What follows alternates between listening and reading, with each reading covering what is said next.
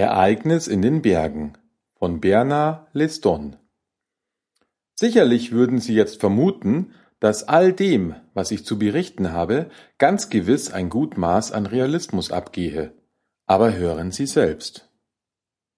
In einer Berghütte sitzend, kauerte ich mich, vom Tosen eines Sturmes verängstigt, zusammen. Der Wind des Unwetters zerrte und riss an der Türe sowie den Läden, so dass mir wirklich Angst und Bange war. Der Regen stürzte in Schauern vom Himmel und prasselte pausenlos trommelnd auf das uralte Schindeldach herab.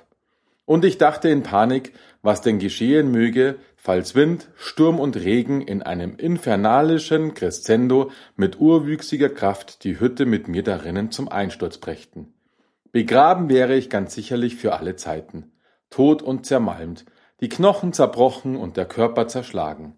Woge über Woge, eine schlimmer als die andere, kam über die Hütte und immer wieder dachte ich voller Furcht, nun sei es soweit und mein Ende gekommen. Aber jedes Mal schienen die Naturgewalten noch einen draufsetzen zu müssen. So kam mir in all meiner Plage mehrfach der Verdacht, dass dem Sturme ein gewisses Sinnen oder bewusstes Handeln oblag. Wie wenn in dem Wüten, dem Wilden und Heftigen ein gewisser Sadismus unterschwellig zu stecken schien. Natürlich könnten Sie durchaus anmerken, dass dies nur meiner Einbildungskraft entsprungen sein könne, aber es gibt da etwas, das damit nicht unwesentlich zu tun und sich etwa vier Wochen vorher zugetragen hatte. Zu dieser Zeit weilte ich gerade in Rom, noch bevor mich meine Reise über die Schweizer Alpen nach Deutschland zurückführen sollte. Nach dem Speisen am frühen Abend noch durch das innerstädtische Forum schlendern, kam ich an einem kleinen Laden vorbei, der mir an jedem anderen Tag mit allergrößter Wahrscheinlichkeit entgangen wäre, aber nicht an diesem. Als meine behenden Schritte mich geradewegs an dessen Tür vorbeiführten, trat unvermittelt eine alte und gebeugte Frau daraus hervor, die im gleichen Augenblick das alte Blumenwasser aus einer Vase auf die Straße hinausschütten wollte. Ich blieb abrupt stehen und hielt inne. Nach der Verrichtung ihres Tuns wandte sie sich um und wollte einfach nur wieder in ihr kleines Etablissement zurückgehen. Doch unsere Blicke trafen sich und wir wurden beide im gleichen Augenblick von einem seltsamen Schaudern erfasst, so als wäre dieser Moment vom Schicksal vorherbestimmt worden. Ich weiß es heute zwar nicht mehr so genau, aber irgendwie kamen wir ins Gespräch und sie bat mich in ihr kleines Geschäft. Dort nannte sie mir unvermittelt meinen vollständigen Namen und zu meinem Erstaunen noch allerlei Dinge aus meinem bisherigen Leben, welche sie nicht wissen oder in Erfahrung gebracht haben konnte. Und doch geschah dies so, worauf ich ihnen Stein und Bein schwören möchte. Anhand der Unmengen an seltsamen und durchaus auch skurrilen Gegenständen, welche sich in dem geschmackvoll eingerichteten Räumchen häuften, und ihren unstrittig vorhandenen seherischen Fähigkeiten, die sie mir ja schon zur Genüge dargeboten hatte, war ich geneigt, trotz meiner üblichen Zweifel, zu glauben. Vorerst. Doch dann verfinsterte sich ihre Miene zusehends, und sie erklärte mir mit ernstem Blick, dass sie momentan etwas in der Klemme stecke und mir gegen eine großzügigere Spende etwas mitteilen wolle, was mir in Bälde sicherlich äußerst nützlich sein würde. Dabei spielte sie auf meine bevorstehende Weiterreise an, ohne aber ins Detail gehen zu wollen. Unweigerlich fing ich zu lachen an und viel lauter, als ich es mir später gerade wegen meines guten Benehmens eingestehen konnte.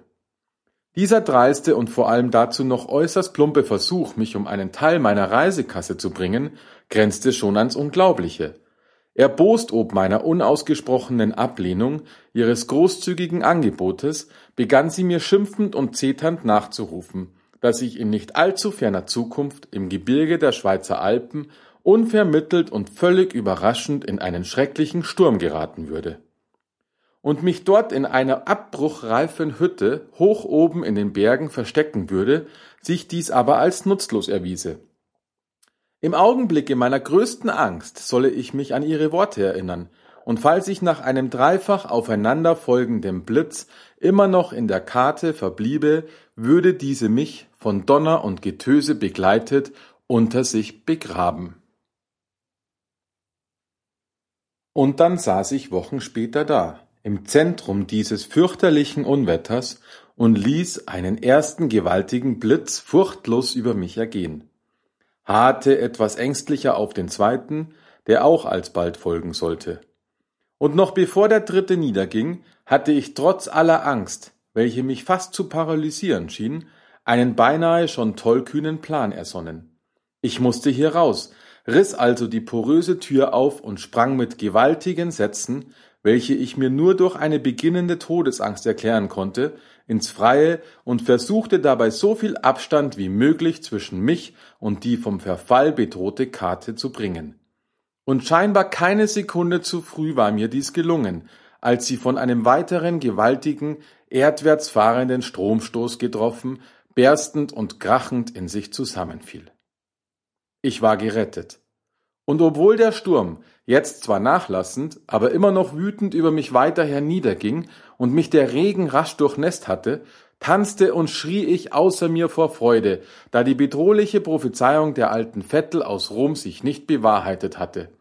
Schneller und schneller hüpfte und tanzte ich wie ein Derwisch um die Reste der lodernden Hütte herum, wie es die mittelalterlichen Hexen in der Walpurgisnacht seit Jahr und Tag vollführten.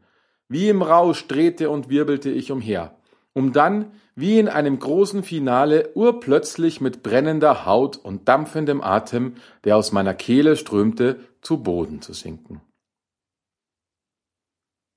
Ich erwachte erst wieder, als sie sich bereits über diesen ausgestreckt daliegenden und verkohlten Körper beugten, und ich auf ihre Frage, was dem armen Teufel wohl widerfahren sei, hin, die sie ihrer Reaktion zufolge wohl sich selbst und nicht mir gestellt hatten, wahrheitsgemäß und ohne darüber nachzudenken geantwortet habe.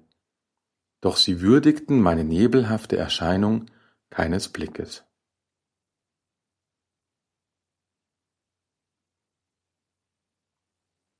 Sie hörten Ereignis in den Bergen von Bernard Leston.